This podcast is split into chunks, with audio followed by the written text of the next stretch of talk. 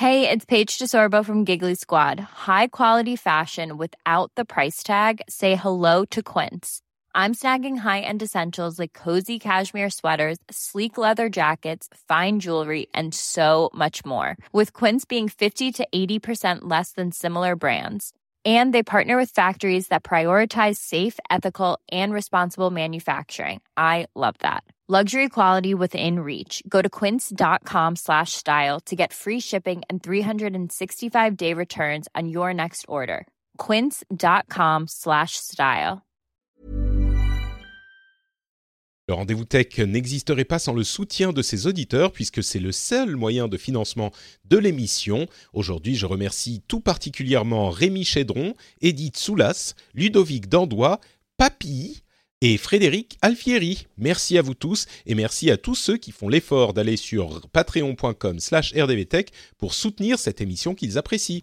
Merci à vous Bonjour à tous et bienvenue sur le Rendez-vous Tech, l'émission qui explore et qui vous résume de manière compréhensible toute l'actualité tech, internet et gadgets.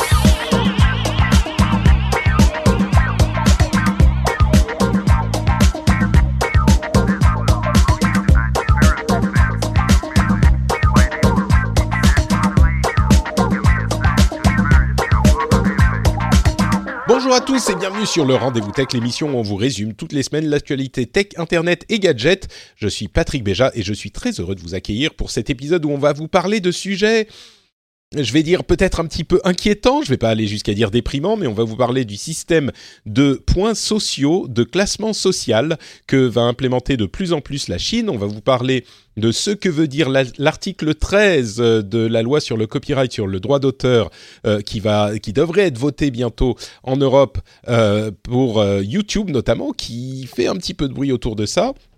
Vous avez peut-être vu des vidéos de vos youtubeurs préférés euh, qui ont été, on va dire, euh, encouragés à parler de ce problème. Euh, et puis on aura aussi d'autres sujets qu'on va évoquer.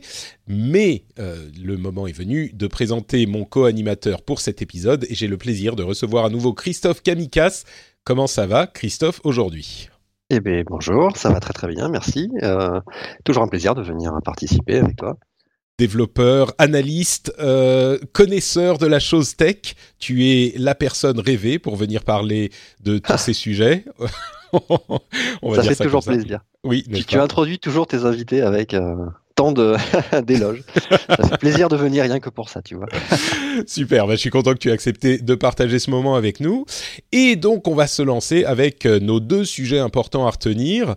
Le premier étant cette euh, évolution, on va dire, cette accélération dans les projets de surveillance du gouvernement chinois euh, avec leur système de social rating, de social credit, qu'on peut traduire par euh, système de classement, de notation sociale, qui avait déjà été testé dans différentes euh, localités du pays il y a plusieurs mois, cette année, peut-être que ça a commencé même un petit peu plus tôt, mais l'accélération de l'implémentation a été annoncé cette semaine avec l'objectif euh, de, l'appliquer à l'ensemble des habitants de Beijing d'ici la fin de l'année 2020, donc euh, d'ici deux ans. Alors, rappelons un petit peu de, de quoi il s'agit. Euh, c'est un système qui surveille l'ensemble des habitants, en l'occurrence c'était d'une ville jusqu'à maintenant, c'est toujours d'une ville avec Beijing, mais ça va être une ville beaucoup plus large. Rappelons qu'il y a 22 millions d'habitants dans la ville de Beijing.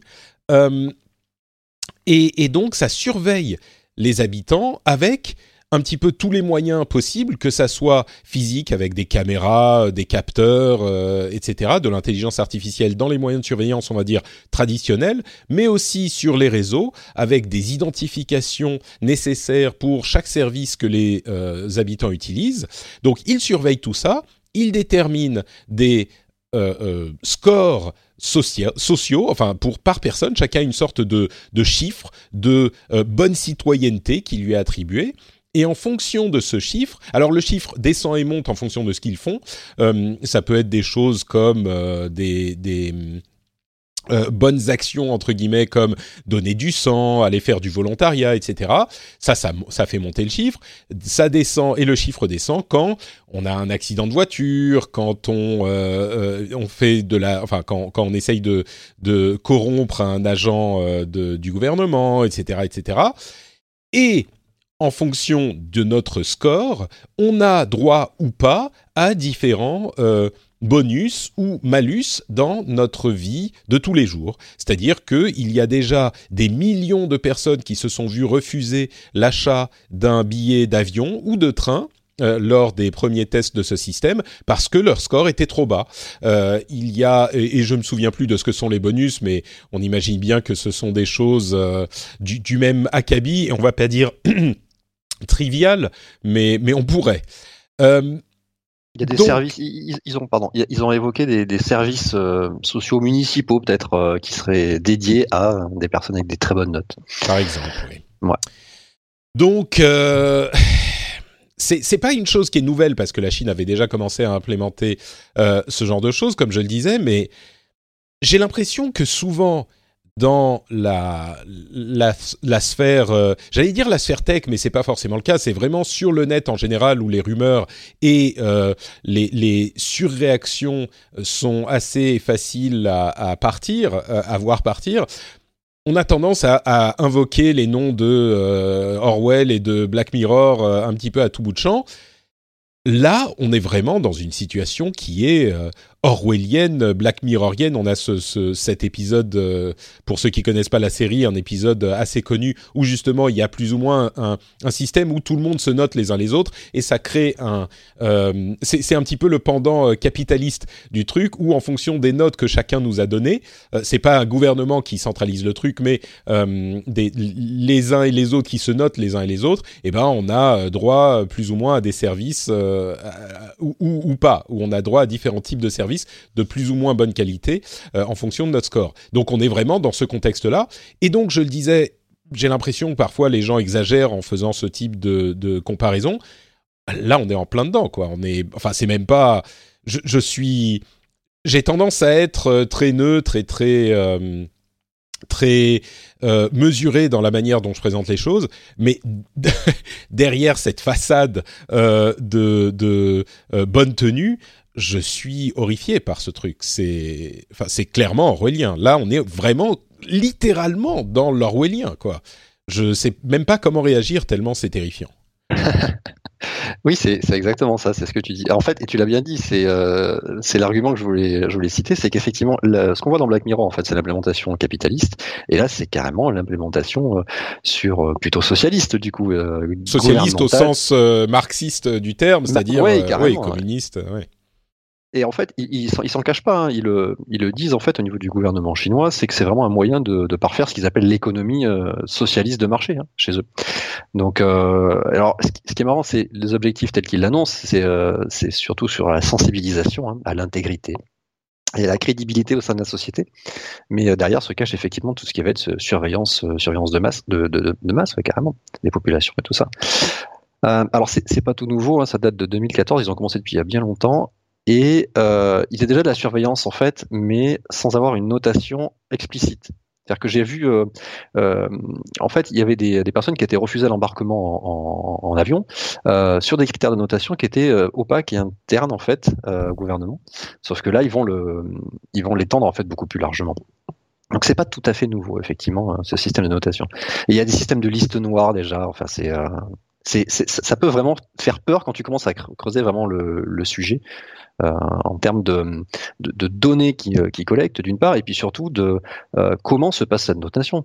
Euh, parce que sur quels critères? Quels sont, euh, quels sont les, les, les, poids, on va dire, attribués à chacune de ces notes-là? Comment tu fais la moyenne? Enfin, c'est très opaque. Ouais, enfin, on, on l'évoque même pas parce que c'est d'une évidence euh, aveuglante euh, les actions qui vont ensuite à l'encontre euh, du gouvernement. Enfin, un truc comme la, la, place Tiananmen, c'est pas possible avec ça. je ne sais plus qui évoquait spécifiquement cet exemple, mais c'est pas possible. Tu sais qui communique avec qui, tu sais ce qu'ils disent, avant même que ça ne se transforme en un début de, de, de début de mouvement, tu vas aller chercher les gens que tu, que, que tu as trouvés par les systèmes de surveillance et tu vas les, les sortir de la société.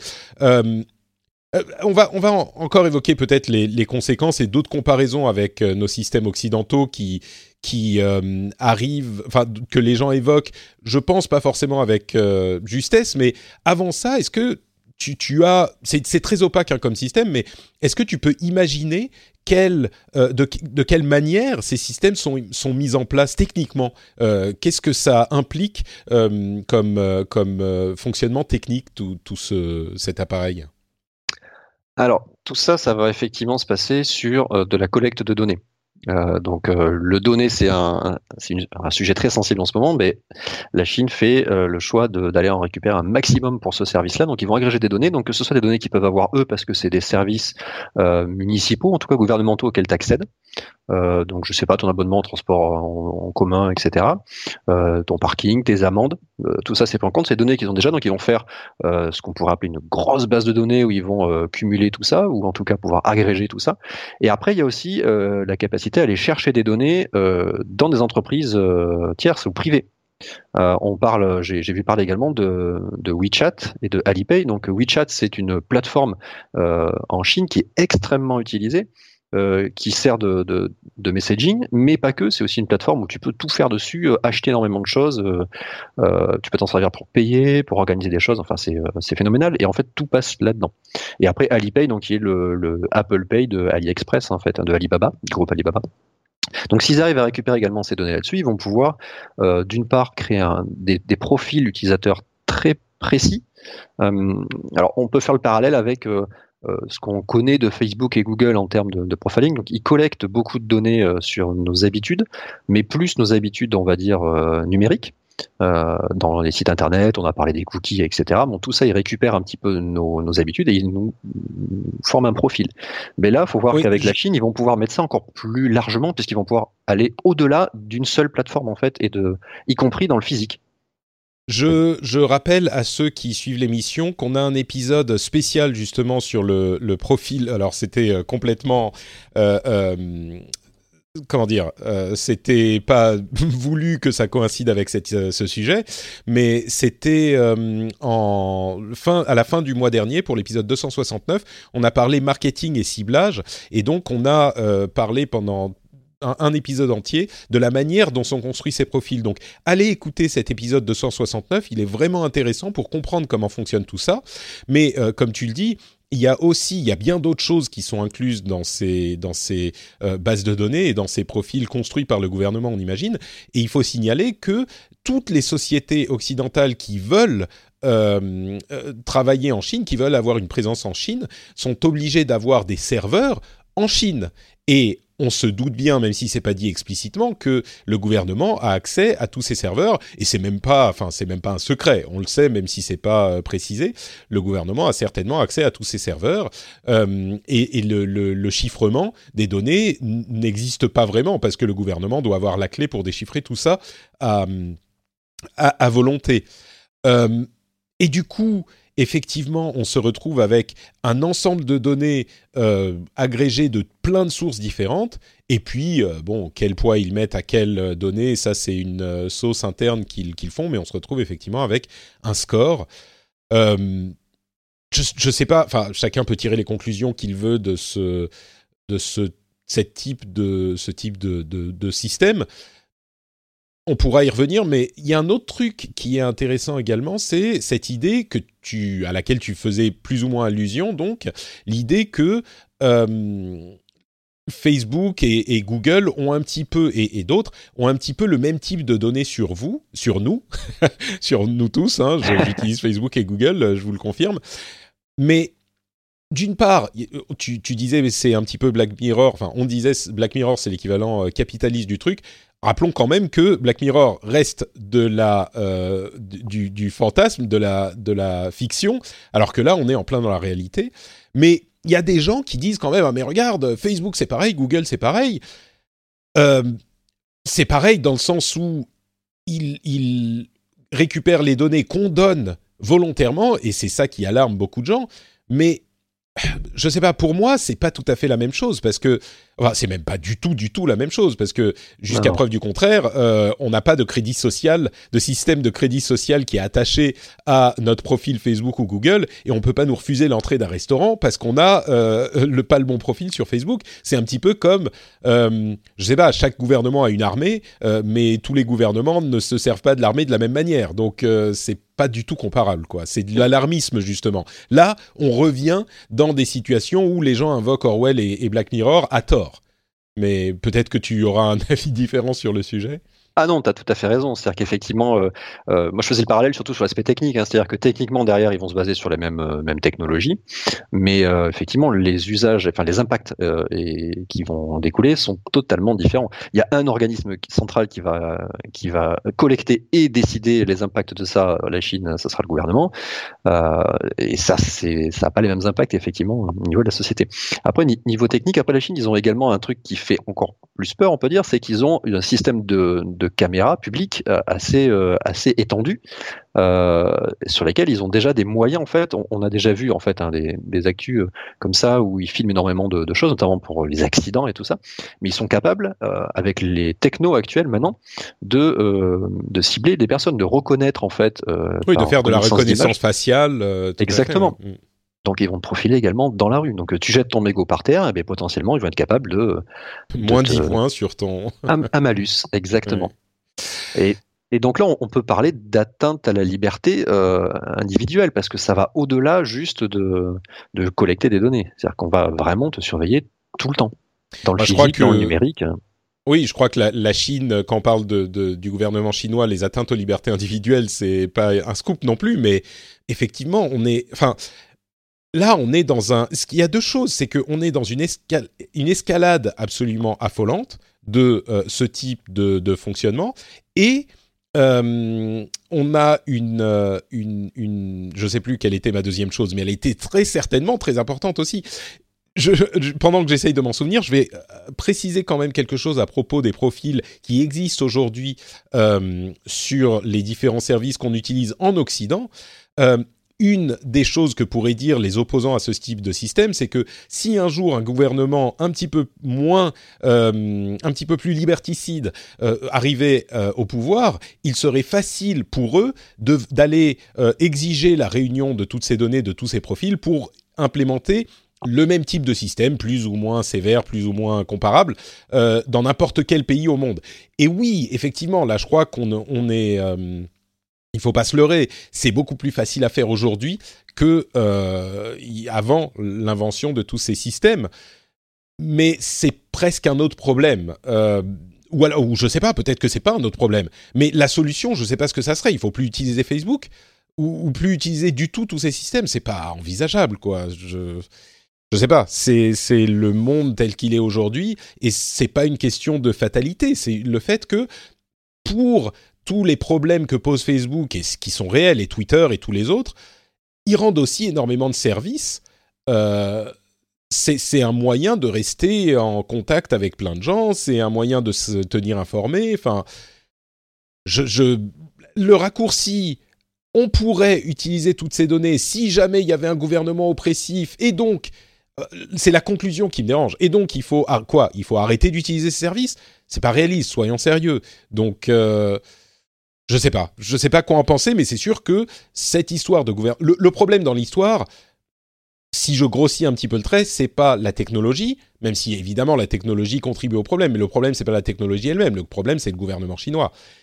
Et si, si, si, tu regardes un peu en arrière, tu as toujours eu ces problématiques-là d'évolution de, du progrès au sens, au sens très large. Donc là, on est dans les évolutions technologiques confrontées aux idéologies. C'est-à-dire que là, c'est vraiment euh, une idéologie, donc le chinoise en l'occurrence, qui euh, s'empare du, des, des, moyens technologiques actuels euh, et qui euh, les utilise à, pour parfaire effectivement son son idéologie. Et euh, c'est là où il y a un problème, c'est-à-dire que qu'est-ce que t'en fais? C'est-à-dire que rejeter la technologie en disant bah, c'est la faute à la technologie, bah euh, non, la technologie évolue, c'est le progrès, on l'a, on toujours vu, c'est plutôt comment on s'en sert derrière. Ça a toujours été ça. Euh, tu peux faire un parallèle alors, qui, est très souvent fait avec la, la, bombe atomique, et en tout cas la découverte de tout ce qui va être nucléaire. C'était des progrès phénoménaux, mais toujours une fois, c'est c'est qu'est-ce qu'on en fait derrière, c'est l'usage. Là, on est vraiment sur une mauvaise utilisation de la technologie. En même temps, euh, je crois qu'il y a, encore une fois, c'est une métaphore, enfin une métaphore, une, façon de dire les choses, une figure de style un petit peu euh, passée, mais ou commune. Il y a quand même une étape qui est franchie parce que la surveillance a toujours existé. On peut penser aux euh, les exemples récents comme ceux de la Stasi ou des gouvernements euh, de l'Europe de l'Est de la deuxième moitié du siècle dernier il y avait déjà ce type de surveillance et c'était terrifiant et c'était tout ce que tu veux. Mais là, on est à une étape supplémentaire, c'est qu'il n'y a plus aucune chance de faire quoi que ce soit. Ou, enfin, je ne sais pas comment c'est possible, quoi. Ils ont verrouillé tellement de trucs que, et, en plus de ça, il y a un autre élément qui est quand même, je pense que euh, il serait important de ne pas oublier, c'est le fait que euh, la Chine, pour son attitude sociale euh, répressive, a quand même une attitude économique ouverte avec l'adoption de certains préceptes du capitalisme qui permettent de faire progresser le pays et de sortir des, des, énormes parties euh, du, de sa population, de les sortir de la pauvreté.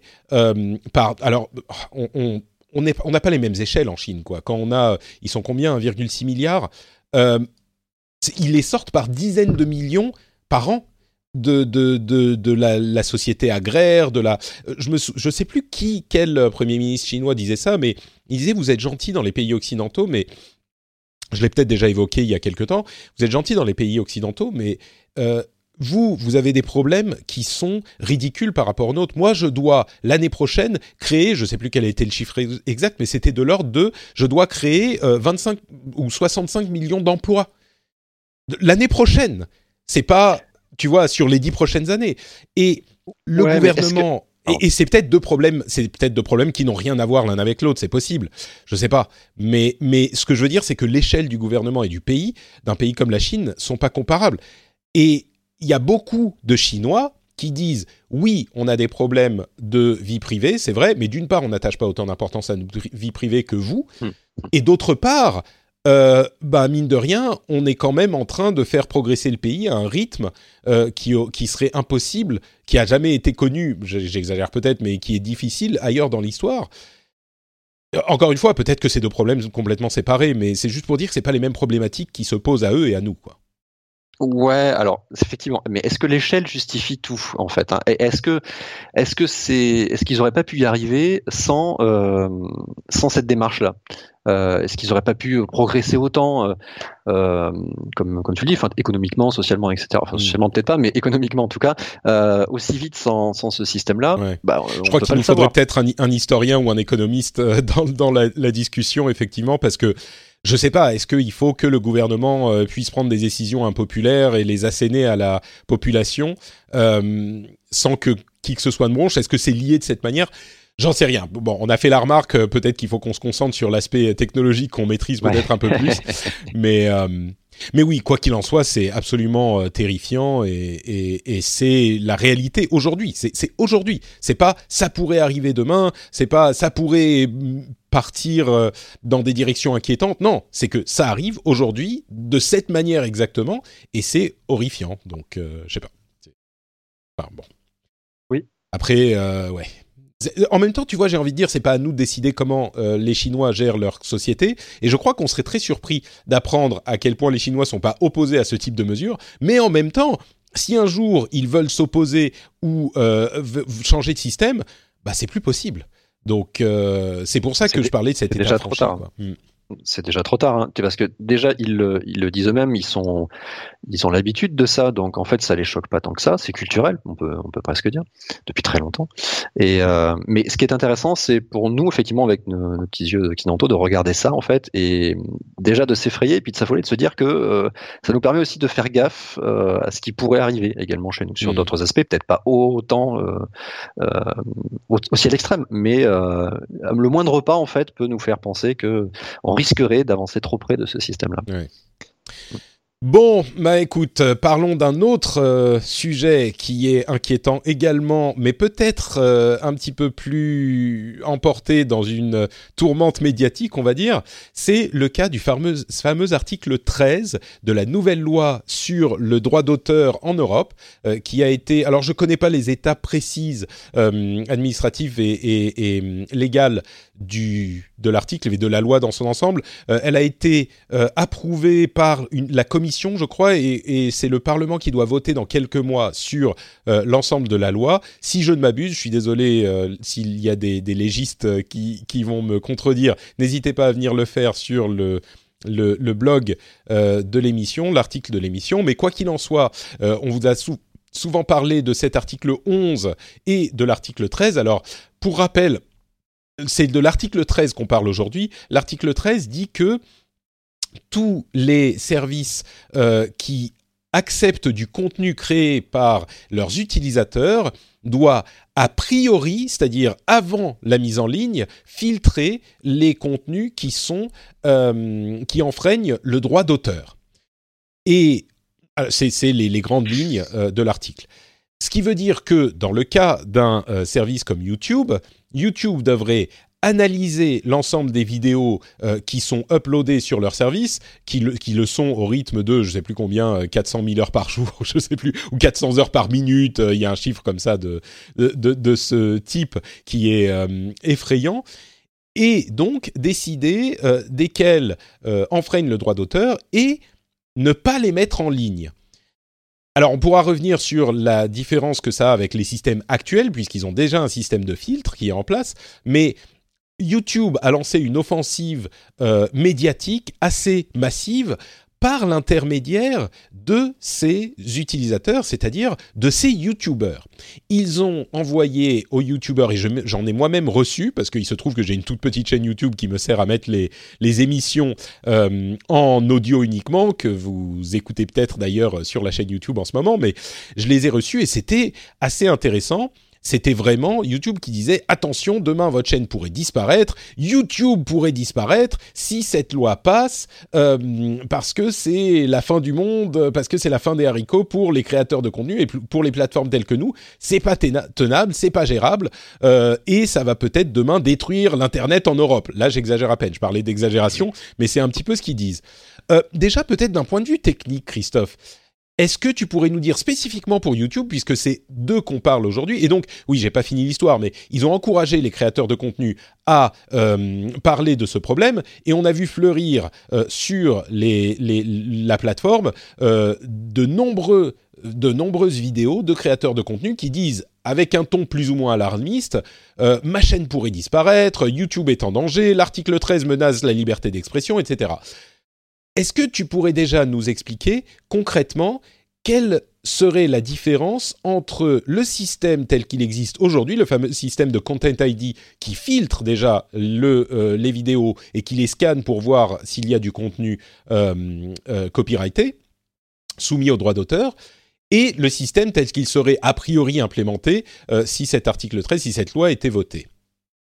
Alors techniquement, alors je, ne connais pas précisément comment fonctionne YouTube derrière, mais euh, on peut comprendre un petit peu, surtout quand on regarde un petit peu comment fonctionne le Content ID actuel. Donc le Content ID, c'est l'algorithme qu'a euh, YouTube pour détecter dans une vidéo euh, publiée qu'il y a un contenu qui a déjà été claim, on va dire, en tout cas réclamé, dont le droit d'auteur a été a été réclamé par attribué ou demandé et attribué. Oui par un tiers. Donc en fait, euh, ils analysent en fait la, vidéo et ils font euh, de l'analyse d'image. Hein.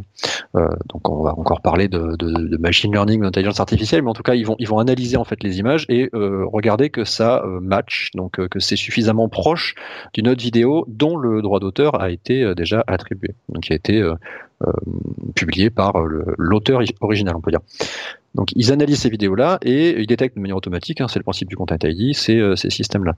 Ce qui va changer avec l'article 13, c'est que, euh, alors du coup, le statut de, YouTube change et ils doivent effectivement euh, faire ça euh, à, a priori, donc avant la, la, publication, pour autoriser ou pas la publication.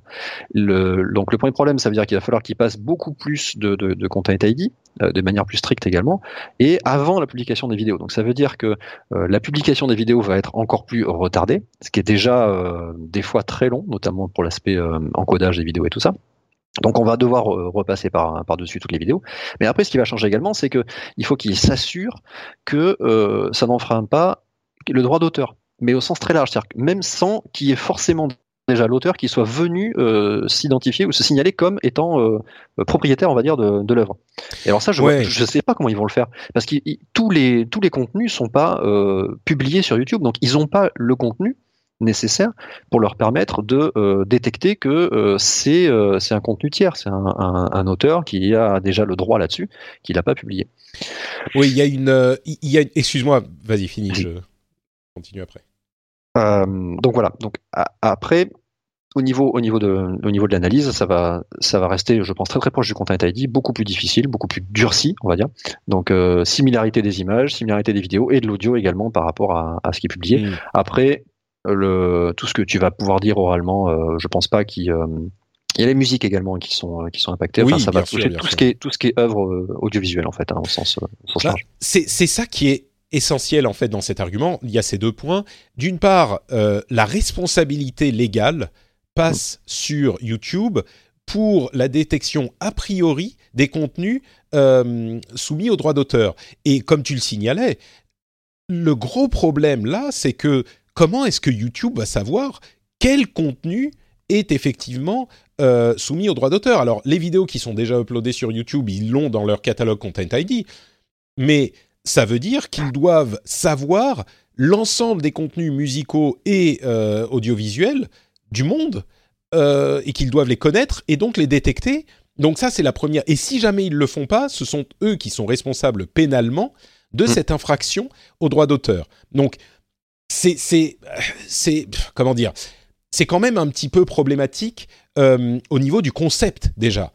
Même si dans la pratique, je crois qu'on pourrait imaginer que euh, ça va concerner principalement les gros euh, producteurs de contenu, les sociétés qui va, c'est-à-dire qu'il faudrait que YouTube aille passer des accords avec tous les producteurs de contenu audiovisuel du monde pour les intégrer dans leur système, ce qui Bon, soyez honnête, c'est pas forcément impossible.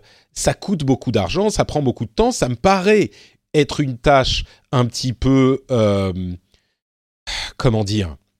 Moi, ça me paraît être trop à demander à une plateforme d'hébergement. Le système tel qu'il existe aujourd'hui ne me semble pas, euh, me semble fonctionner c'est ça qui me, préoccupe le plus, c'est que le système aujourd'hui fonctionne. Quand on a une, euh, vidéo qui euh, contrevient à un contenu protégé par le, droit d'auteur, le propriétaire du contenu est en droit d'aller la réclamer, n'est-ce pas? Et cette responsabilité est du coup sur la, personne qui a euh, la propriété du contenu en question, la propriété du droit d'auteur du contenu en question je ne suis pas certain qu'il soit judicieux de mettre cette responsabilité sur YouTube et de le transformer en arbitre euh, de ce système.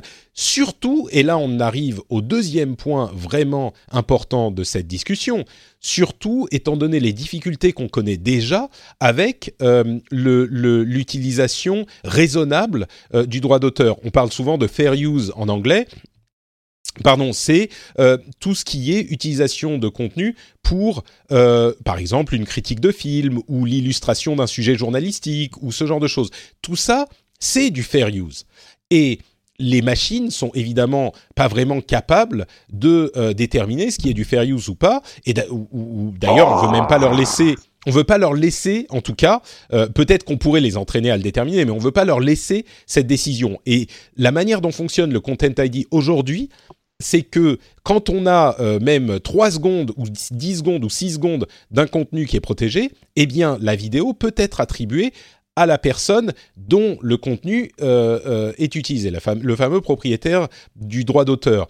Et le problème, c'est que ça provoque des, des casse-têtes sans fin dont se plaignent, encore une fois sans fin, les YouTubers, je pense avec raison parce que on, donne le droit aux euh, propriétaires du, contenu de supprimer une vidéo d'une demi-heure s'il y a 10 secondes euh, de leur contenu dans la vidéo.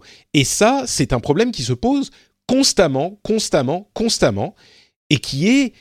Donc, c'est-à-dire que déjà, dans le système actuel, euh, l'équilibre, le système est déséquilibré en faveur des propriétaires de droits d'auteur. Et je ne suis pas convaincu que, que, le nouveau système arrange Enfin, quelle est la situation à arranger quoi? Je vois pas. Il n'y a pas de vol. Il n'y a plus aujourd'hui énormément. Il n'y a plus beaucoup de vols de contenu sur YouTube. Et enfin, je sais pas.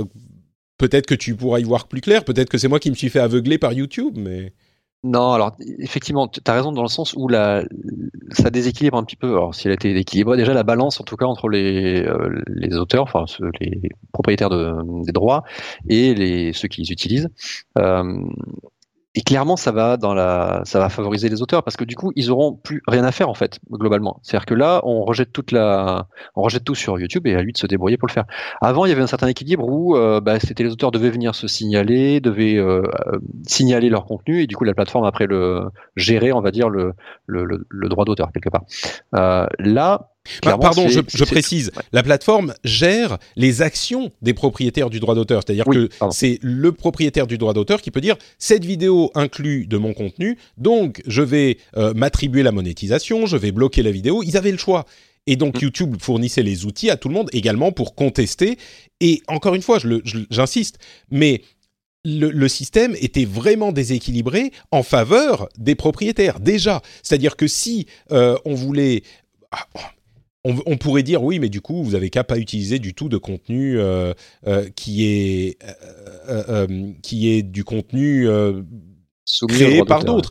On pourrait dire ça, mais le problème du fair use se pose de manière très préoccupante, vraiment. mais alors, on est, on est en plein dedans parce que nous, à, Studio Renegade et avant à, à Geekings, on est, on est tombé en plein dedans et on, a vu arriver le, la, montée en charge du, du Content ID et on a clairement supprimé tous les contenus euh, qu'on pouvait avoir qui allaient être soumis euh, au Content ID. C'est-à-dire que même, tu vois, des, des, bandes annonces de, de, films ou des extraits de, de, films sur lesquels on faisait une, critique, en fait, euh, on a tout supprimé parce que c'était trop lourd à gérer euh, pour nous. Et puis surtout, on n'avait pas les moyens, euh, petit, petite chaîne que nous sommes, à euh, venir réclamer le moindre, le moindre truc.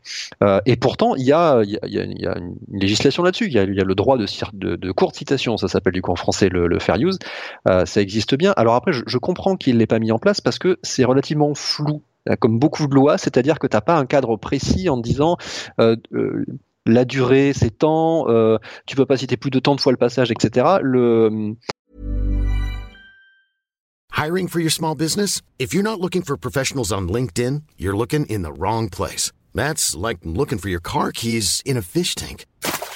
LinkedIn helps you hire professionals you can't find anywhere else, even those who aren't actively searching for a new job but might be open to the perfect role. In a given month, over 70% of LinkedIn users don't even visit other leading job sites. So start looking in the right place. With LinkedIn, you can hire professionals like a professional. Post your free job on linkedin.com slash people today. This is the story of the one.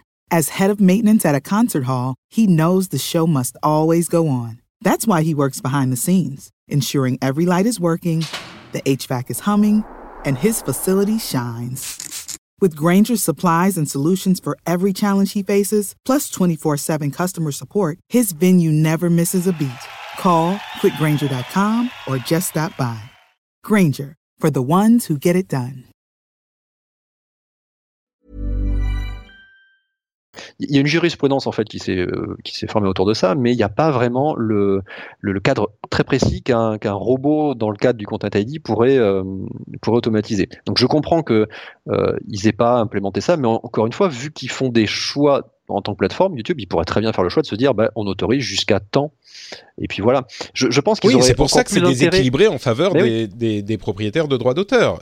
Il n'y a pas d'équilibre du tout. C'est tout est pour faire pour faciliter la vie des propriétaires de droits d'auteur, ce qu'ils étaient obligés de faire d'ailleurs parce qu'au départ il y avait euh, des, contenus qui étaient volés en permanence et monétisés sur d'autres chaînes, donc ils ont été forcés d'implémenter ce système pour euh, que les gens arrêtent de leur faire des procès, ce qui est normal, mais oui, après, c'est peut-être aussi dans la, dans la démarche de YouTube de, euh, de faire euh, pas de douce, on va dire, pour euh, que justement ces gens-là, ces propriétaires-là, arrivent plus facilement sur la plateforme, voire qu'ils négocient des contrats plus intéressants avec YouTube. on voit des films arriver de plus en plus sur YouTube, on voit des choses comme ça. Donc il y a peut-être derrière autre chose qui se passe. Et YouTube est en train en fait de d'équilibrer, je pense, enfin de chercher à servir les deux mondes, c'est-à-dire à la fois les créateurs de contenus originaux ou les petits les petits créateurs et les gros propriétaires d'œuvres, on va dire, pour venir publier également sur la plateforme. Donc euh, ils ont du mal, je pense, à trouver l'équilibre entre les deux. Hmm. Non, c'est sûr, c'est sûr. Et, et peut-être que si... Alors, il faut effectivement être clair, YouTube a fait une offensive euh, médiatique qui est clairement... Euh, qui, tombe dans l'exagération patentée.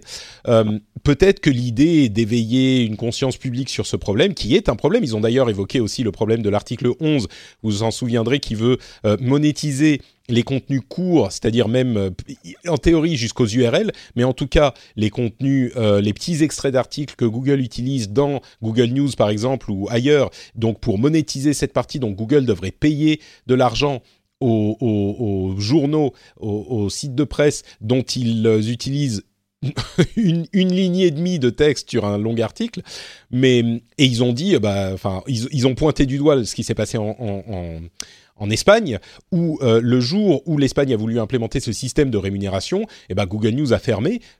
Bilan, le trafic vers les sites a chuté de manière dramatique et donc euh, ils ont été obligés de faire marche arrière. En tout cas, c'est ce qui s'est passé euh, en, en, Allemagne où tous les articles, tous les sites de presse ont passé des accords avec Google News pour donner une licence gratuite à Google pour utiliser. Donc en fait, ça a ajouté un, un niveau de complication administrative euh, sans rien changer à la situation. Bref, ils ont pointé du doigt ça aussi, mais dans l'article 13, peut-être qu'il y aurait une solution pour que le système puisse fonctionner. Peut-être qu'il faudrait, euh, comme tu le suggérais, ou comme tu pointais ce problème, Christophe, préciser les utilisations euh, acceptables euh, de, ce contenu, que ça soit le droit de courte citation ou d'autres, et les préciser de manière très claire et les inclure dans cet article 13. Mais là, on en arrive presque à une une réforme du droit d'auteur. Euh, bon, j'exagère un petit peu, mais on n'en est pas loin, quoi. Oh là là, il bah, s'est mis à neiger tout à coup. Oh, t'as bien de la chance. Ah non, mais là, c'est affolant, quoi. Hier, il faisait beau, et là, tout à coup, c'est le... Hum, pardon, les nouvelles de la Finlande. Euh, non, mais je, je regarde en dehors de ma... Tout, tout à coup, je, vois une sorte de tempête de neige, euh, et ma femme est partie à, à, à, la ville et du coup, je sais pas si elle va pouvoir rentrer sur la route euh, enneigée de. Bref, je suis un petit peu inquiet. Euh, pardon, excuse-moi. Bon, on conclut euh, sur cette histoire. Vas-y. Ouais, le cadre légal, il existe hein, quand même, malgré tout, sur le droit d'auteur et le droit. Oui, mais pas suffisamment précisément pour que YouTube puisse l'implémenter. C'est clair. Non, c'est mm. clair, mais après, ils pourraient faire le choix de, de, justement choisir un cadre, eux, quitte à après à, le soumettre ou le rectifier dans un cadre légal. Parce que, bah, encore une fois, regarde à la télévision, etc., arrives à, ils arrivent à le faire. Hmm. Donc pourquoi pas sur YouTube bah, C'est sûr que YouTube aurait pu choisir de dire bah telle et telle utilisation correspond au droit de courte citation et donc on va pas euh, vous attribuer le droit sur cette vidéo. Ils auraient pu choisir de le faire, mais encore une preuve du déséquilibre en faveur des euh, des, propriétaires, enfin de l'industrie euh, culturelle, c'est que ils ont choisi de donner les pleins pouvoirs à, cette, à ces propriétaires. Donc ils ont dit, vous, vous pouvez faire ce que vous voulez. Évidemment, eux, ils disent, bah, une seconde, dix secondes, une heure et demie, on s'en fout, on bloque. Généralement, et c'est un gros problème pour les créateurs. Et après, il y, a la forme, juste pour, pour finir là-dessus clairement, euh, YouTube a, enfin, dans, dans le lobbying qu'ils ont fait, ils ont fait passer sous le sous le couvert de la défense de, de nos libertés euh, leurs intérêts à eux, hein, puisque c'est clairement, ils ont tout intérêt à, à pas gérer ça. Ça, leur coûte beaucoup d'argent, tu l'as dit, beaucoup de démarches, beaucoup de, de réflexion. Et après, il y a un autre truc qui m'a fait marrer également, j'ai vu, c'est le, le, hashtag Save Your Internet qu'ils ont utilisé euh, je sais pas si tu l'as vu, c'est euh, très proche en fait d'un autre, euh, autre slogan qui est utilisé par une, une plateforme d'activistes en fait qui défendent les libertés qui s'appelle Save the Internet. Et tu sais pas si c'est vraiment fait exprès ou pas, mais en tout cas ils ont repris un petit peu le slogan euh, à leur sauce et on a l'impression que du coup ils, ils veulent surfer sur cette vague là de défense des libertés euh, sous couvert de, leurs intérêts. Du coup, ils rameutent toute cette population-là. Et je trouve ça vraiment un peu malhonnête quand même de leur part. Hein. Ouais, je suis d'accord sur le fait que c'est effectivement un peu, j'irai pas jusqu'à dire malhonnête, mais un peu euh, facile. Euh, ils, vont, ils ont essayé de faire énormément de bruit pour attirer l'attention des médias et des hommes et femmes politiques. Je, je, crois que la critique euh, qui dit ah mais ils essayent de euh, euh, faire d'énerver les gens pour éviter d'avoir beaucoup d'argent à payer.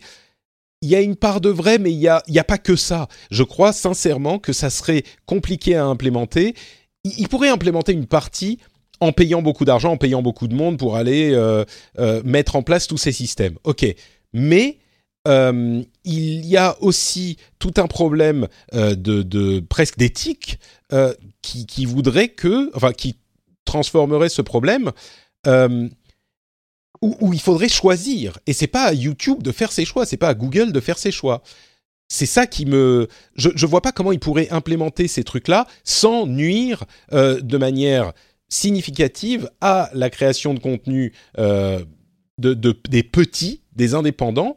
Euh, et je vois pas en quoi ça améliorerait la situation telle qu'elle existe aujourd'hui c'est pour ça que, j'ai tendance à ne pas me ranger du côté oui, ils ont exagéré en faisant une énorme opération médiatique. Je suis d'accord sur ce point, mais le fond de ce qu'ils disent, j'ai pas euh, lu ou entendu d'analyse qui euh, dirait que c'est pas juste, que c'est pas exact. Donc parmi les gens qui comprennent tous ces sujets. Donc c'est pour ça que moi je suis plutôt du côté ouais, bah toujours cet article 13, moi je le trouve pas judicieusement écrit quoi. Et, je le trouve dangereux, pour être parfaitement clair, je le trouve euh, dangereux, problématique au moins, au moins problématique. Quoi. Ouais, je suis d'accord. Bon, bah écoutez, on va faire une petite pause avant de passer à nos news et rumeurs. Euh, on va parler de patreon.com slash rdvtech. Vous connaissez ce système de financement qu'utilise l'émission. Patreon.com, c'est un système où euh, vous pouvez aller créer un compte en deux secondes montre en main. Non, bon, on va dire une minute montre en main et vous pouvez choisir de donner de l'argent au rendez-vous tech, de euh, payer pour une émission qui vous plaît, de la même manière que vous payez votre café le matin ou votre bière en fin d'après-midi, euh, ou vous payez votre magazine ou votre journal, ou vous payez un abonnement à tel ou tel service. Euh, vous pouvez choisir de donner la somme que vous voulez. Vous choisissez 1 dollar, 2 dollars, 3 dollars par épisode. C'est un service américain, donc c'est en dollars. Et vous pouvez choisir le nombre d'épisodes que vous soutenez par par mois. Donc, si vous voulez donner 2 dollars pour 3 épisodes par mois, vous pouvez. Si vous voulez donner 3 euh, dollars pour 2, etc., vous, vous choisissez. Vous choisissez euh, quand vous vous arrêtez. C'est-à-dire que si un matin vous vous réveillez, vous dites euh, Ah, le rendez-vous tech, c'est vraiment des imbéciles, eh ben, vous allez sur le service, vous interrompez votre abonnement et il n'y a pas de période, de, de, période minimum d'abonnement. Donc, c'est vraiment vous qui avez toutes les euh, clés en main pour contrôler ce que vous faites, un petit peu comme les ayants droit euh, sur YouTube. vous pouvez mhm. décider que demain, Patrick n'a plus droit euh, d'avoir votre argent. et donc, c'est le système qui nous permet de faire cette émission, tout simplement. Sans ce système de rémunération, l'émission, je pense, aujourd'hui n'existerait plus vraiment. donc, bon, peut-être que je continuerai parce que je suis un passionné, mais peut-être pas de manière professionnelle. Et je voudrais vous lire le témoignage de euh, The Pomme qui nous dit, qui nous donne ces trois raisons pour soutenir l'émission. Il nous dit après avoir découvert au bout de quelques épisodes qu'il ne s'agissait pas d'un simple salon où les gens discutent, mais d'un vrai travail de préparation et de digestion de l'information, euh, qu'un vrai travail de préparation et de digestion de l'information était réalisé pour restituer le résultat sous une forme à la fois pertinente et plaisante, il m'a semblé naturel de rémunérer. Euh, effectivement, on essaye, on met, ça, ça, ça fait peut-être qu'une heure de d'émission au bout du compte, mais c'est vrai qu'on euh, on travaille beaucoup sur la préparation, sur l'analyse, sur la compréhension. On essaye d'avoir quand même un minimum d'expertise sur ces sujets pour essayer de les comprendre et de vous en restituer les parties intéressantes. Euh, The Pomme dit aussi la régularité en faisait une émission comparable à celle que l'on peut entendre à la radio ou à la télévision, qui bénéficie aussi d'une source de rémunération. Euh, c'est vrai que il y a euh, une régularité importante et que j'essaye de vous fournir un travail euh, sur lequel vous pouvez compter et, c'est vrai aussi que nous, on n'a pas de subvention, euh, je sais pas moi, du CNC ou de ce type, ou, de l'État, ou de ce type de, euh, de, euh, euh, crédit, de taxes ou je ne sais quoi. On n'est même pas, je suis même pas considéré comme un journaliste. Donc mes impôts, je les paye entièrement. Donc voilà, ça c'est les choses sont dites. Euh, et enfin, le troisième élément que livre The Pomme, c'est l'objectivité liée à l'absence de sources de rémunération qui pourrait influencer au mieux, voire censurer, au pire, les contenus, fait partie des choses rares aujourd'hui qu'il me semble important de cultiver. Donc euh, voilà les trois raisons. C'est vrai que ces trois points me semblent extrêmement importants et je suis très reconnaissant à The Pomme de les avoir mis en, euh, en clair dans son commentaire. Donc merci du fond du cœur à tous ceux qui font ce choix euh, important, je crois, de soutenir le contenu qu'ils apprécient et ça me permet notamment de ne pas euh, avoir à me reposer sur un nombre de vues pour avoir autant de pubs affichées que possible euh, sur des plateformes comme YouTube ou comme on en voit ici et là.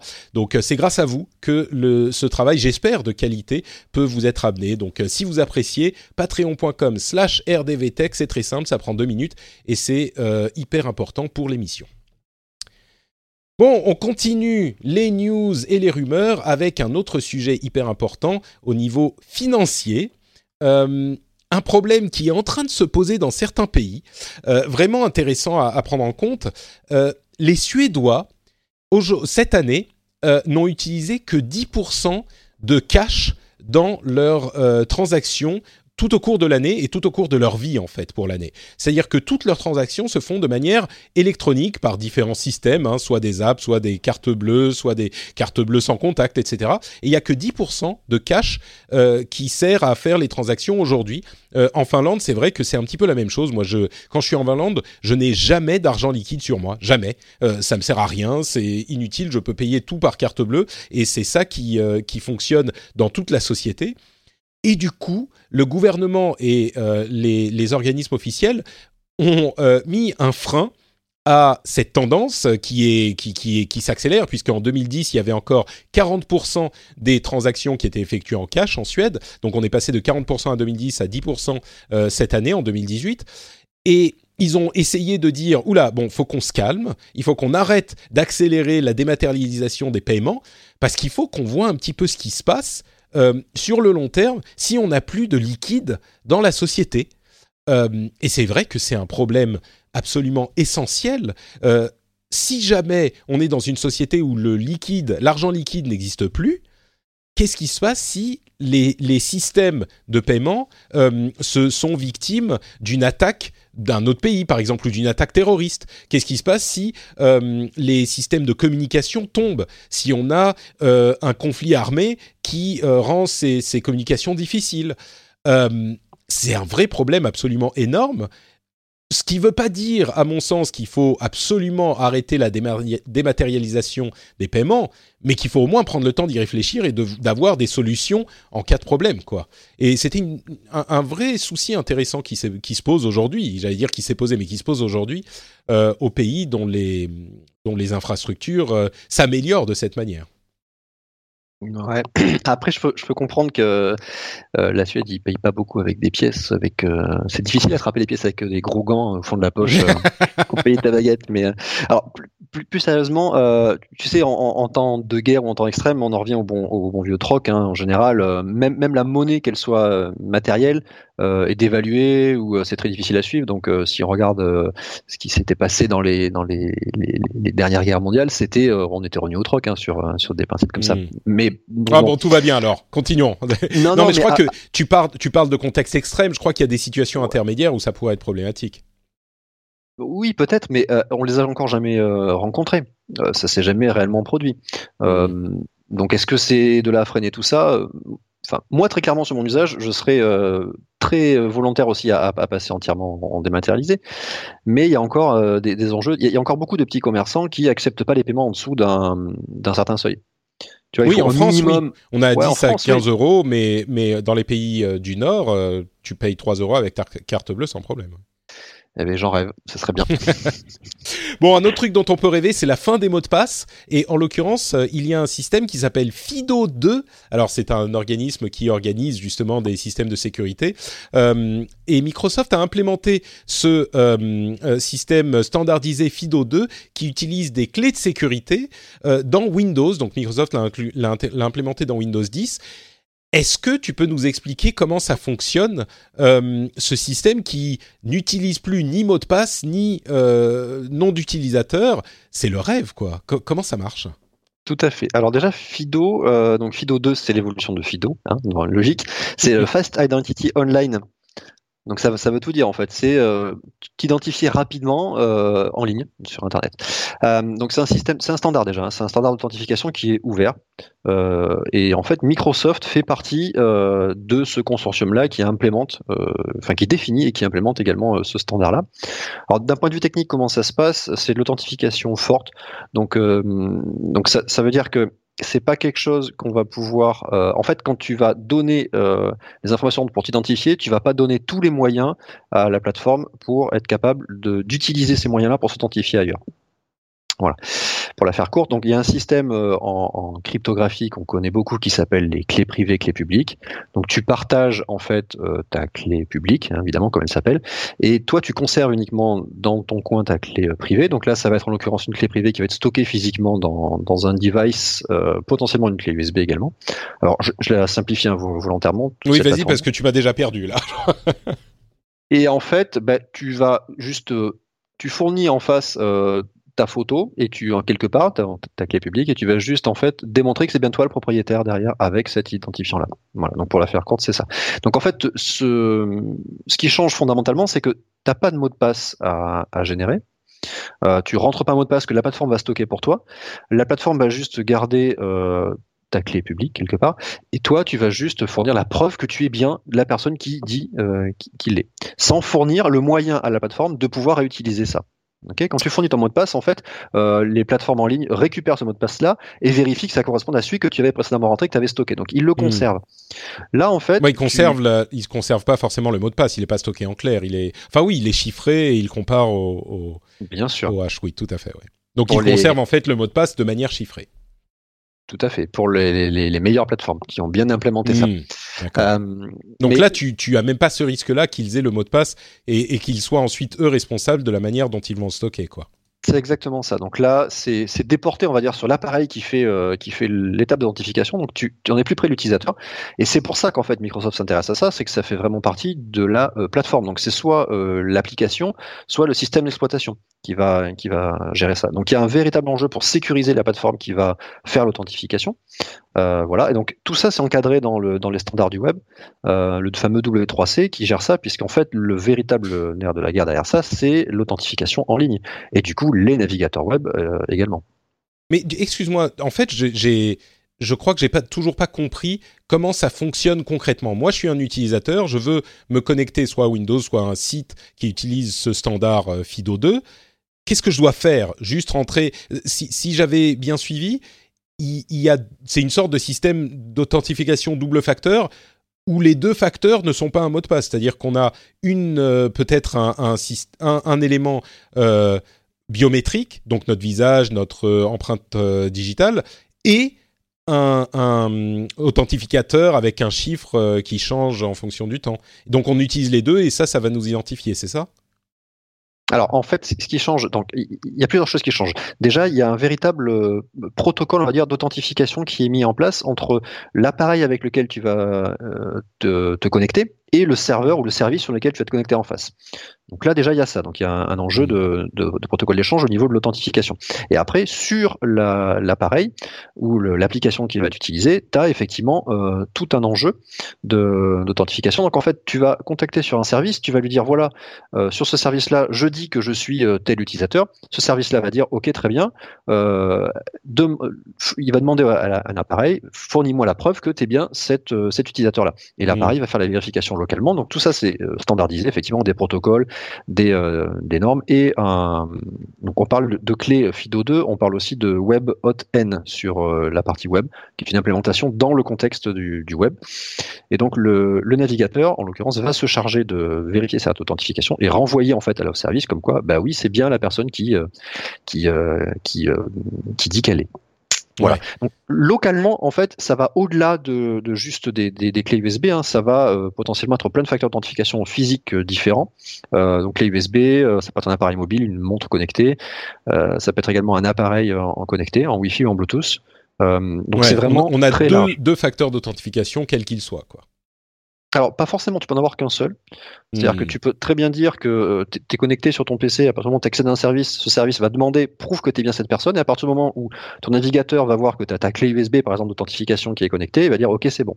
Mais en général, les, les, les gens qui implémentent ça décident de euh, rajouter un, un, mot de passe sur le, le fait qu'on va demander l'ouverture, on va dire, du trousseau de clés, un peu comme on peut avoir sur, euh, sur macOS. Dire, ben voilà, tel site demande l'accès à, euh, à, à tes fonctions d'authentification, tu vas dire ben oui je l'accepte et éventuellement tu auras un mot de passe à ah, taper ou un, une empreinte digitale, etc. C'est là qu'intervient le deuxième facteur. Du coup effectivement ouais. c'est utile pour qu'on ne puisse pas aller par mégarde sur un site qui va euh, encore que qu'est-ce qu'il pourrait avoir ou un site qui prétend être un autre site peut-être ce genre de choses et qui va récupérer nos, nos, infos. Encore que non, il n'y a pas d'infos à récupérer. Donc bon, bref, peut-être qu'il faudra qu'on fasse un épisode un petit peu plus long où on parlera de ça en, en, en, avec précision. Mais en tout cas, euh, ce qui est à retenir, c'est que euh, Fido 2, c'est plus de sécurité et moins de mots de passe à retenir. Voilà. C'est exactement ça. C'est euh, youpi. Reste à voir l'adoption. C'est-à-dire que j'espère que ça va être adopté parce que ça change quand même beaucoup d'habitude. C'est vrai. Euh, tiens, une autre euh, idée intéressante, celle d'avoir des mises à jour pour nos voitures. Alors on sait que Tesla met des mises à jour euh, souvent sur ses, son système d'exploitation de, de, de, ses voitures. Hein. C'est marrant cette idée de se dire que notre voiture va être mise à jour et nous proposer des fonctionnalités supplémentaires. Il y a notamment le fait que euh, les dernières Tesla avec la dernière mise à jour pour l'hiver peuvent euh, accepter une commande qui va préchauffer la voiture, préchauffer les sièges de manière à ce qu'on soit euh, pas froid, qu'on n'ait pas froid quand on rentre dans la voiture. Euh, moi qui suis au milieu de l'hiver là, euh, je vous avoue que je serais pas contre ce type de tu vois, je lance mon app sur mon téléphone et je dis OK, chauffe la préchauffe la voiture maintenant. Euh, comme ça, quand je dois emmener le petit à la crèche, ben, on n'est pas frigorifié euh, dans, dans, la voiture. C'est pas, c'est pas mal, quoi, cette idée que les voitures, elles aussi, mais du coup, c'est mis à jour partout, quoi. Qu'est-ce que tu voudrais qu'il soit mis à jour euh, avec des nouvelles fonctionnalités en permanence? Ah, ah, non, mais beaucoup de choses, plein de choses. Mais en fait, mon lit, ce que fait Elon... mon, mon frigo. Euh, je sais pas. Donnez-nous aussi vos idées. Vas-y, pardon, tu, tu, allais dire. Ouais, la télévision, les, tu vois tout ce qui est. C'est vrai qu'elles sont pas assez mises à jour les télés, ouais. Mais, mais oui, parce qu'en fait, le, le matériel d'affichage en lui-même, il est toujours bon, mais des fois, c'est le, on a une sorte de désuétude de l'OS. Euh, mm. Voilà, mais euh, ce, qui est, ce qui est marrant derrière ça, c'est que Elon Musk en fait applique euh, ce qu'on qu connaît nous dans l'informatique, on va dire, euh, que ce soit le mobile ou le, ou le PC, à d'autres euh, à d'autres marchés. Donc les, les, mises à jour d'appli sur ton mobile, t'en as régulièrement. Maintenant, tu fais quasiment même plus gaffe. Mais là, il applique au domaine de la voiture. C'est mm. Mais c'est ça qui est intéressant, c'est d'appliquer ces, ces, principes à d'autres domaines. Ouais. Et, et, comme je disais, mon frigo, euh, mise à jour, ça pourrait être bon pour faire quoi, je sais pas, mais mettez tout, mettez tout à jour, tout. Oh, mais il est pas assez intelligent pour être mis à jour. Qu'est-ce que tu vas mettre à jour de ça Faudrait déjà avoir un, un frigo intelligent. Euh, bon, alors Apple visiblement aurait relancé la production d'iPhone 10, euh, peut-être pour faire face à des ventes euh, un petit peu plus faibles que prévu de leur modèle de cette année. Euh, alors on ne sait pas quelle en est, c'est une rumeur, hein, mais mais c'est intéressant de voir que Apple pourrait avoir euh, s'être planté sur ces estimations, on ne sait pas, peut-être qu'ils font des ajustements, euh, et à vrai dire, comme on le disait la dernière fois, ben, on ne saura jamais, parce qu'ils vont plus parler des chiffres de vente et uniquement des, du revenu qu'ils génèrent. Euh, Samsung euh, serait en train de préparer son Galaxy S10 pour le printemps prochain, et ce Galaxy S10 aurait six caméras, il y aurait plusieurs modèles, mais le modèle le plus haut de gamme aurait six caméras, donc quatre derrière, deux devant, euh, ferait la 5G, aurait un écran de 6,7 pouces. Moi, j'y vois euh, la, la, chasse aux, gros clients euh, qu'on évoquait justement avec Apple euh, l'année dernière et cette année. Euh, J'ai l'impression qu'ils ont un modèle le plus gros modèle possible, qui vaut pas forcément le coup au niveau rapport qualité-prix, mais qui est très cher. Et pour ceux qui veulent juste le meilleur, et eh ben comme on le disait, ils sont prêts à mettre 900 euros. Bah, peut-être qu'ils sont prêts à en mettre 1200 quoi. Ouais, Est-ce que c'est juste pour justifier le prix de l'appareil, d'en mettre plus dedans au niveau des specs euh, Alors que justement, à l'inverse, on voit d'autres constructeurs qui arrivent à faire des, des, des, des, photos merveilleuses avec encore moins de capteurs. C'est vrai, c'est vrai. On pense à Google notamment. Euh, il y a une une euh, controverse encore euh, qui suit Huawei. Euh, vous savez que la 5G est en train d'être dé déployée petit à petit dans le monde entier.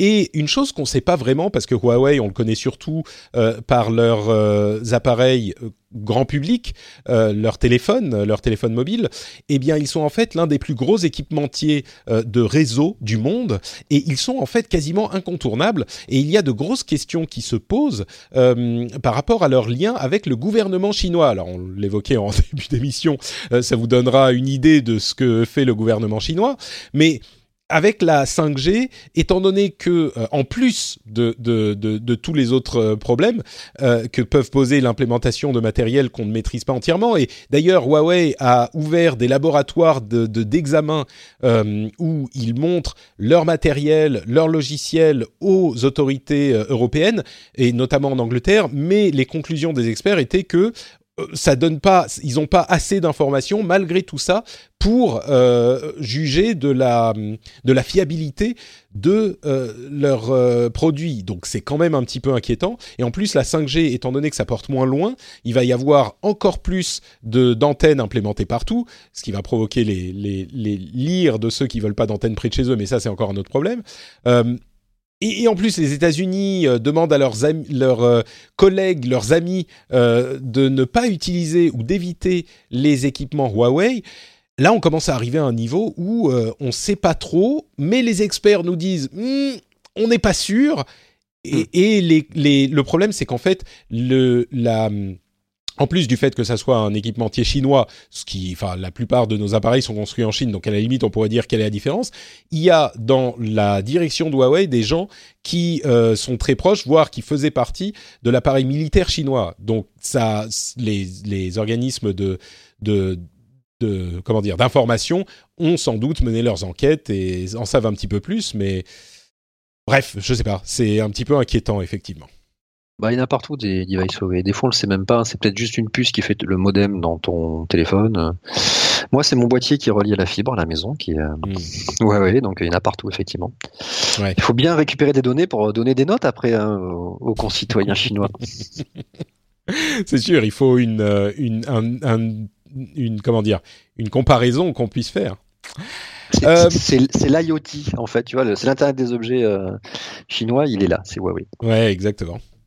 Euh, quoi d'autre? Stéphane Richard évoque euh, encore le fait qu'il soit nécessaire de revenir à trois opérateurs parce que la guerre des prix fait mal aux euh, opérateurs en France. moi, je dirais tant qu'il y a Free dans l'eau, je, je, reste peut-être, disons peut-être. Et entre parenthèses, Free devrait bientôt annoncer, ça fait des, des mois et des mois qu'on en parle, mais sa Freebox V7 avec des innovations incroyables. Donc on va voir ce qui va se passer. elle, elle, est trop, trop survendue, ça a trop de hype. Un petit peu, ouais. Ça va être difficile de faire quelque chose qui, qui arrive au niveau de l'hype. Euh, Quoi d'autre? Il y a des, des coupons euh, Bitcoin qui, qui sont mis en vente peut-être en 2019 chez les buralistes. Je sais pas si vous avez vu cette histoire. En fait, c'est un super coup médiatique par une société qui va juste vendre des coupons Bitcoin euh, euh, chez les buralistes et ces coupons pourront être convertis en Bitcoin sur leur site. Je ne sais pas si ça va effectivement s'implémenter. Qui va aller acheter des Bitcoins chez les buralistes Enfin, on marche sur la tête. Pas. Et bah, c'est un coup médiatique en fait. Il y a plein de de de de, euh, de, grands médias qui ont euh, qui ont fait des articles sur Bitcoin bientôt bientôt accepté chez les buralistes machin. Oui concrètement, enfin techniquement oui, mais surtout que le Bitcoin a encore perdu genre 20% en une semaine. Enfin bon, bref. Euh, une rumeur selon laquelle Facebook censurait le mouvement des gilets jaunes. Évidemment, il s'agit de quelque chose, enfin d'une d'une d'une théorie du complot qui s'est répandue sur le net très vite alors qu'il y avait un dysfonctionnement de Facebook au niveau mondial qui a coïncidé avec certaines discussions des Gilets jaunes, mais évidemment, enfin, Facebook n'est pas contrôlé par le gouvernement. C'est peut-être un problème, justement. Peut-être qu'il faudrait qu'on contrôle euh, Facebook, mais oui, évidemment, cette euh, théorie était fumeuse. Euh, Snap va bientôt créer des nouvelles spectacles. Cette rumeur s'avère euh, exacte. C'est des nouvelles euh, spectacles avec deux caméras. Vous vous souvenez de ces lunettes euh, de Snapchat? Alors Snap s'est rebaptisé société de caméras. Donc ils sont plus juste la société qui fait l'application Snapchat. C'est une société qui fait des caméras. Ok, mais bon, ils vont en produire beaucoup moins. Hein, je vous rassure que pour les premières qui ne sont pas du tout vendues. quoi d'autre? Allez, deux sujets et puis on conclut. Je te donne, je te laisse euh, évoquer l'un des sujets que tu veux euh, sur cette liste. Euh, la mairie de Paris va commencer à enlever les trottinettes qui sont qui gênent le passage sur les trottoirs. Ah. C'est un petit peu le, coup de bâton qui tombe. Peut-être pas plus mal. Ça encouragera les, les, je sais pas, les gens à les poser moins n'importe comment, ou en tout cas les équipementiers à trouver des systèmes pour que ça ne vienne pas gêner la circulation des personnes âgées et des, des jeunes parents avec leurs poussettes. Euh, et enfin, pourtant, Et pourtant, il y a des grands trottoirs à Paris, hein, mais euh, C'est vrai. Il y a aussi des petits. Hein.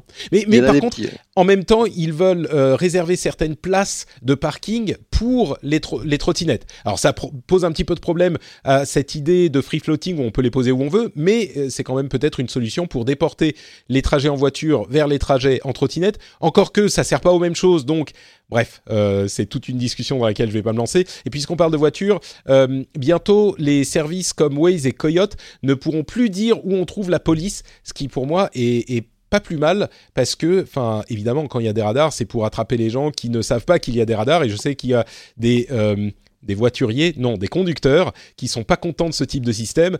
Mais, euh, enfin, je suis désolé. Si on sait où sont les radars parce qu'ils sont signalés sur votre plan, c'est soit on veut qu'il y ait plus de radars du tout et à ce moment on est d'accord avec ce système, soit on pense que les radars servent à quelque chose et du coup il faut pas qu'ils soient euh, repérables sur les sur les plans en ligne, quoi. Donc euh, il n'y a pas de, de, de demi-mesure, je pense. Ap- Après, tu as, un truc euh, pernicieux avec ça, c'est que tu as, l'effet de peur et, de surprise, et tu as, des gens en fait qui pilent devant, euh, devant les radars quand ils les voient au dernier moment. Donc ça, tu peux avoir un, un effet dangereux quand même derrière. Oui, non, mais enfin, bon. on va pas. du coup, là aussi, Mais je suis d'accord. si Mais- c'est vraiment un problème, on, on supprime les radars. Tu vois, c'est pas euh, le- les signaler où ils sont. euh, Enfin, ah, ou alors on met des des des, des euh, comment dire des signalements. Attention, dans 200 mètres, il y a un radar, mais. Enfin bon, euh, disons que pour piler, ça veut dire qu'il faut déjà conduire plus vite que la vitesse autorisée. Donc euh, Ah non, mais la non, mais attends, solution attends, est peut-être. euh, tu, tu roules pas assez. Attends, j'ai des radars partout sur ma route. Je peux te dire que les radars à 90, les gens passent devant à maximum 70. Au, au Ah cas oui, où bon, la, la marge de sécurité. Ça, c'est un autre problème, oui. Non, mais- Bon, un, un sujet parmi ces, cette série que j'ai lue qui, qui t'intrigue plus qu'un autre Euh, qui m'intrigue, non, qui m'intéresse, les, les trottinettes, oui, parce que moi je suis usager effectivement de trottinettes électriques pour aller en ville. Euh, bah, c'est pas mon moyen de transport principal, mais effectivement j'ai vu, euh, j'ai vu exploser en fait l'arrivée des trottinettes. Et effectivement, il y en a On en parlait il y a deux semaines, oui. Ah donc même sur Bordeaux, hein. Euh, c'est peut-être à moindre échelle que, que Paris, mais il y en a pas mal qui sont arrivés. Et euh, pour en discuter avec des gens qui sont, euh, sont en ville, ils ont effectivement, eux, ressenti les problématiques de circulation, plus que de stationnement, parce qu'il n'y avait pas encore une flotte assez, euh, assez, assez grande. Mais effectivement, Oui, il y a ou des rouler avec une trottinette, oui, c'est sûr. Ouais, c'est ça. Mm. Rouler, euh, faire attention aux trottoirs, aux pistes cyclables, etc. Donc pour moi, c'est un enjeu de, de modernisation, mais vous en avez parlé, je crois, de, de, de tout ce qui est mobilité urbaine, Ouais. euh, bien, bien plus que juste euh, cet effet de news de on les enlève. Donc il y a des- effectivement là aussi du progrès et de l'amélioration à faire sur euh, l'aménagement urbain. Ouais, on est d'accord. Bon, et ça va être tout pour notre épisode d'aujourd'hui. Je voudrais te remercier très chaleureusement de t'être joint à moi. Est-ce que tu peux nous dire où on peut retrouver plus de Christophe Kamikas sur l'internet? Alors plus de moi, ça va être principalement sur Twitter, donc euh, Chris Kamikas sur Twitter. Et après, vous pouvez me retrouver euh, chez Studio Renegade euh, dans deux émissions, principalement Beats qui décortique un petit peu l'actu tech également tous les mercredis soirs à partir de 20h. D'ailleurs en live hein, sur Studio Renegade sur Twitch. D'ailleurs après-demain, on va faire un épisode un petit peu spécial sur mercredi soir, donc sur HoloLens en fait et les applications dans le monde professionnel, on va dire, de la réalité virtuelle et de la réalité mixte. C'est pour ça que je t'appelle comme ça. Voilà. Et une fois par mois. Ouais, ouais, une fois par mois dans Retro Gaming Bros, où on parle de rétro gaming avec mon pote Charlie. Voilà. Super. Merci beaucoup Christophe. Pour ma part, c'est Note Patrick sur Twitter et Facebook et Instagram, sur tous les réseaux sociaux. Vous pouvez me retrouver donc sous le nom de Note Patrick. Vous pouvez aussi retrouver cette émission sur frenchspin.fr, euh, où vous pouvez donc venir commenter sur euh, euh, cet épisode et ses perspectives euh, Black Mirror, cyberpunk, orwellienne. D'ailleurs, j'ai trouvé une image d'illustration euh, très cyberpunk. euh, de, je crois que ça vient de Chine, j'espère. Avec des néons partout, c'est très cyberpunk, c'est très Black Mirror, j'aime beaucoup pour l'épisode. Donc vous pouvez, vous pouvez voir ça sur frenchspin.fr avec l'autre podcast principal que je fais qui est le rendez-vous jeu et on arrive à la fin de l'année avec nos émissions de jeux de l'année. Donc si vous voulez suivre ces discussions là, n'hésitez pas à aller vous abonner au rendez-vous jeu en plus du rendez-vous tech. Et bien sûr, si vous appréciez l'émission, vous pouvez la soutenir sur Patreon, patreon.com/rdvtech. Je vous ai déjà fait de l'AUS, vous choisissez absolument tout, vous contrôlez absolument tout, donc c'est le meilleur business model qui soit. Si vous ne voulez pas euh, contribuer à ce business model, je sais pas quel business model vous plaît, hein, finalement. Donc euh, voilà, si vous pensez que c'est une bonne émission et une bonne manière de la monétiser, euh, réfléchissez-y, pensez-y, peut-être allez faire un tour sur patreon.com/slash rdvtech juste pour voir de quoi il s'agit et les récompenses que vous pouvez avoir. Ça me ferait très plaisir. Je vous remercie de votre fidélité et on se donne rendez-vous dans une semaine pour un prochain épisode. Ciao à tous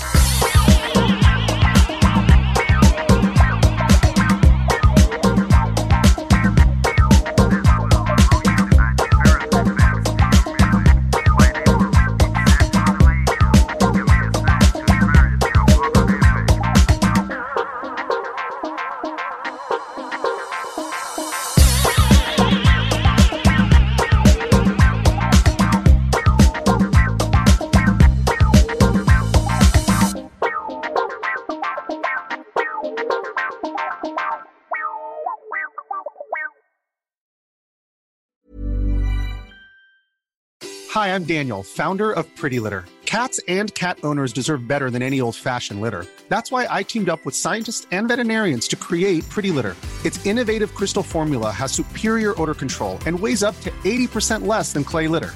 Pretty Litter even monitors health by changing colors to help detect early signs of potential illness. It's the world's smartest kitty litter. Go to prettylitter.com and use code ACAST for 20% off your first order and a free cat toy. Terms and conditions apply. See site for details.